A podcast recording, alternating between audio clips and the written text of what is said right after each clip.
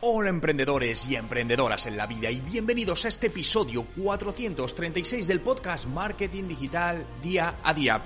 Hoy vamos a hablar de 8 maneras de captar clientes en Internet en este 2021. Pero antes, como siempre, en TechDi, el Instituto de Talento y Profesiones Digitales, te ayudamos a ahorrar tiempo y dinero en tu emprendimiento online, gracias a nuestra plataforma de cursos en vídeo, donde tendrás acceso a más de 550 lecciones, nuevos cursos todas las semanas, tutores, networking y mucho más. Somos el Netflix del marketing digital. ¿Quieres más información? Visita nuestra web en techdi.education. Te dejo el enlace en la descripción. Hoy es miércoles 24 de febrero de 2021 y mi nombre es Juan Merodio.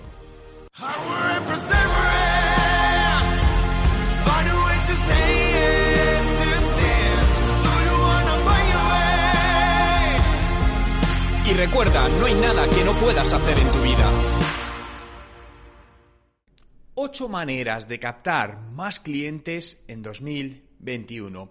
La adquisición de nuevos clientes ha cambiado radicalmente en este último año y esto nos lleva a tener que alinear nuestras estrategias con, bueno, los tiempos inciertos en los que estamos viviendo hasta que se llegue a cierta normalidad, pero aún así eso nos permitirá coger fuerza para cuando todo esto se estabilice.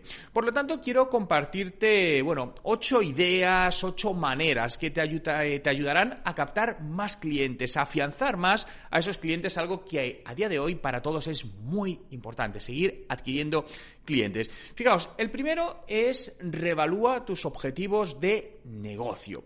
¿Y por qué digo que esto es importante para captar más clientes? Para no llevarnos a engaño, dependiendo el tipo de negocio que tengas, el tipo de producto, si es de primera necesidad o no es de primera necesidad, es muy probable que los objetivos de negocio que tenías planteados para este 2021 pues tengan que modificarse. Por ejemplo, evita eh, tomar como referencia años anteriores, es decir, el año 2019 o el principio de 2020 para referenciar tus objetivos de negocio para este 2021.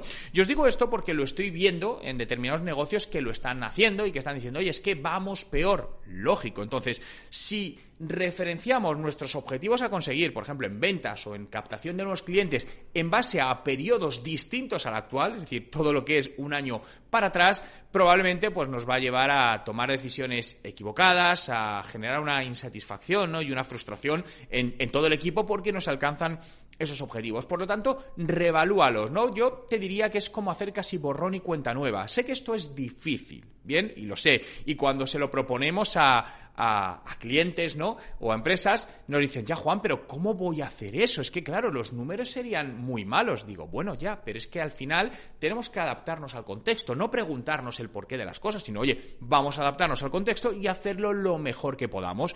Y esta, obviamente, reevaluación de objetivos de ventas va a tocar o va a, hacer cambiar mm, distintas estructuras de costes o dónde invertimos las cosas. Bien, esto está claro, pero es muy importante que reevaluemos todo esto. Hay otros negocios donde la revaluación es a lo grande. No sé, pensad en la empresa Zoom, cómo ha crecido en los últimos 12 meses. Hay otras empresas, sobre todo de productos de primera necesidad, que están creciendo mucho. ¿Por qué? Porque son productos que prácticamente suceda lo que suceda, necesitamos seguir adquiriendo.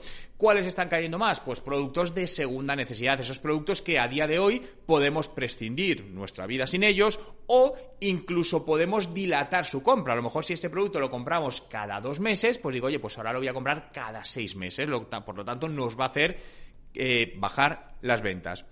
Segundo, descubre y entiende el comportamiento, cómo el comportamiento de tu cliente ha cambiado. ¿No? Para esto es muy importante que crees estrategias de escucha a usuarios y clientes por separado, ¿no? Usuarios son todos aquellos usuarios que pueden ser tus clientes, pero todavía no lo son. Y clientes los que ya son tus clientes. Entonces, pregúntales, haz encuestas, eh, haz sorteos también que te van a utilizar para captar, para captar ese feedback de los usuarios que piensan, ¿no? Porque al final vas a hacerles determinadas preguntas. Esto te va a ayudar enormemente a entender cuál es su mente o su, comportamiento ahora, cuáles son sus motivadores de compra, qué es lo que más les importa en este momento. Porque aunque este ejercicio lo pudiésemos tener hecho de antes, pero realmente es posible que haya cambiado bastante. Y aún así, es un tipo de ejercicio que debemos estar haciendo constantemente porque los usuarios van cambiando, va apareciendo nueva competencia en el mercado, nuevas cosas, y el usuario pues va modificando sus gustos y a lo mejor lo que hoy buscaba, mañana lo busca y tiene otra necesidad. Pongámoselo fácil, esto es muy importante, siempre hazle todo fácil a tu cliente. Bien, pregúntale, no esperas que él te lo venga a decir, dale la oportunidad de preguntarle, facilítale los canales, obviamente, es decir, no digas, bueno, pues puedes mandarnos un email. No, hazlo fácil, no sé, a lo mejor con un formulario muy intuitivo, muy sencillo, en un enlace.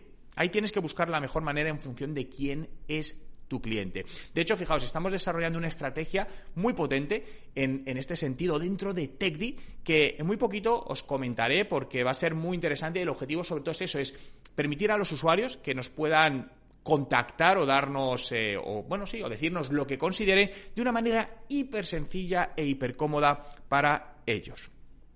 Tercero, vete directamente al cliente. En la medida de lo posible, evite intermediarios. ¿Qué te quiero decir con esto?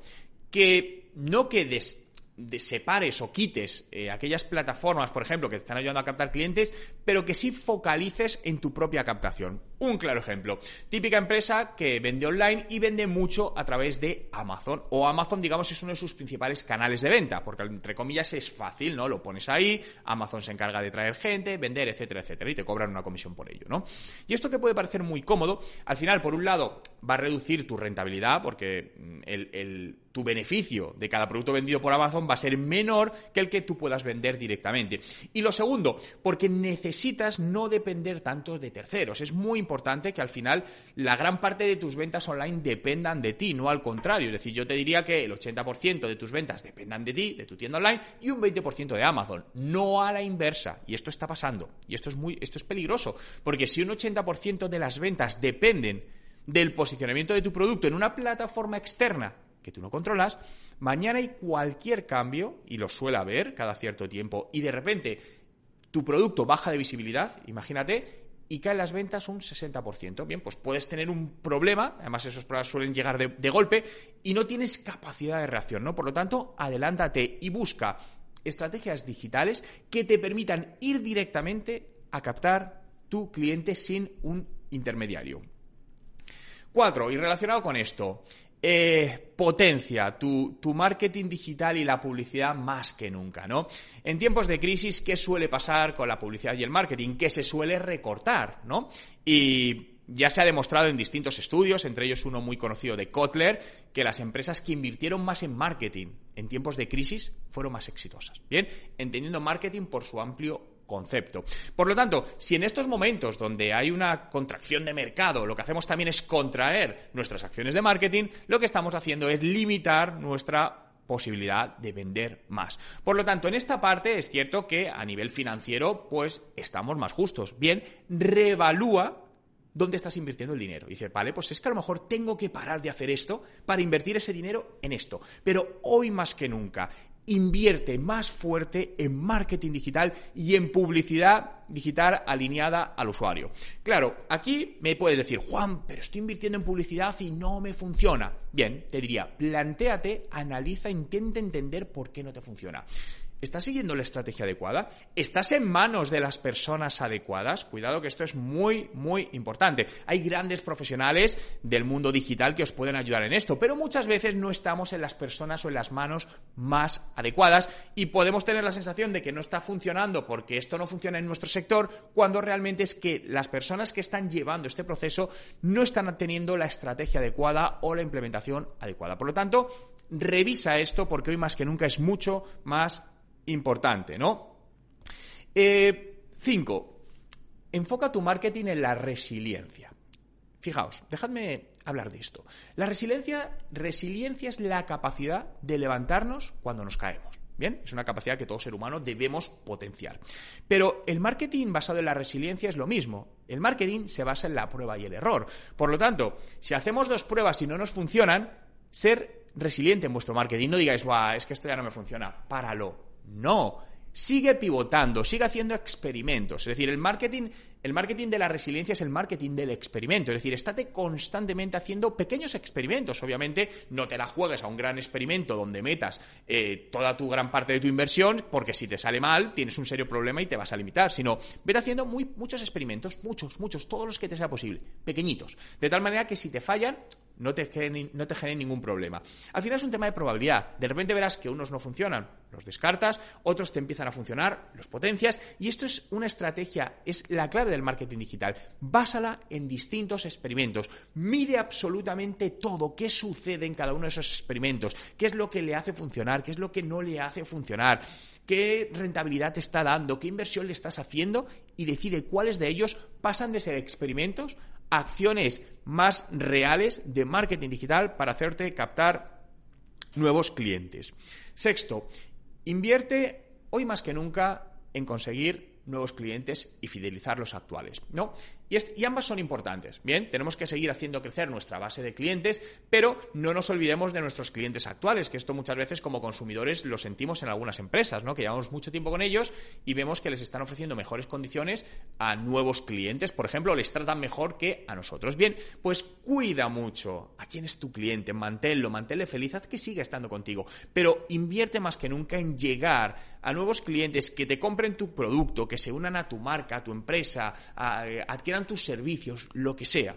Pero hoy más que nunca debemos invertir, y hablaba antes también de la inversión en marketing digital, en captar nuevos clientes.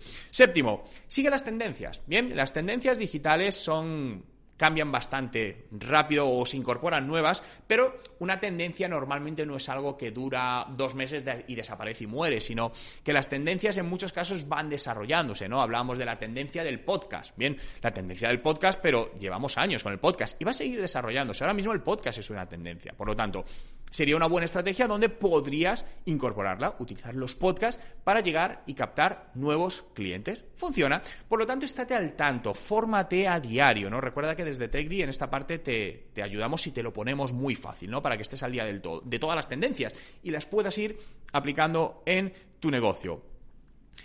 Y el último punto, identifica cómo tus productos o servicios pueden ayudar a tus clientes en la actual situación que vivimos cómo puede darle un puntito de, ayuda, ¿no? La ayuda puede venir de mil maneras, ¿eh? Mm, puede ser una ayuda incluso eh, emocional en algunos casos, ¿no? Un producto o un servicio puede generar ayudas emocionales. Entonces, identifica cómo, antes decíamos, oye, analiza mejor cómo, eh, qué siente tu cliente, ¿no? Eh, cómo piensa tu cliente ahora mismo. Bien, pues con todo eso alinealo en cómo puedes ayudarle a que este momento lo pase de una mejor manera.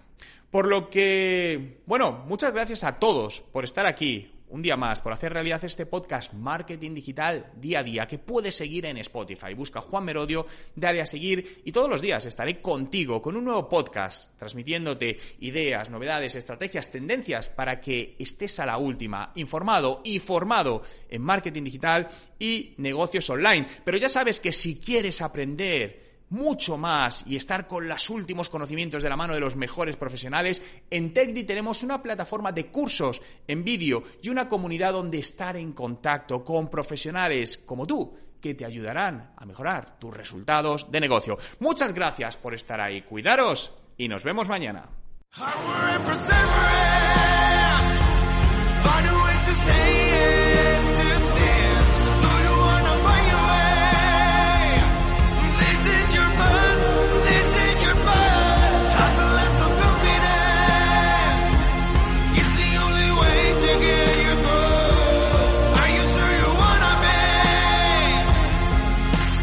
Recuerda, no hay nada que no puedas hacer en tu vida.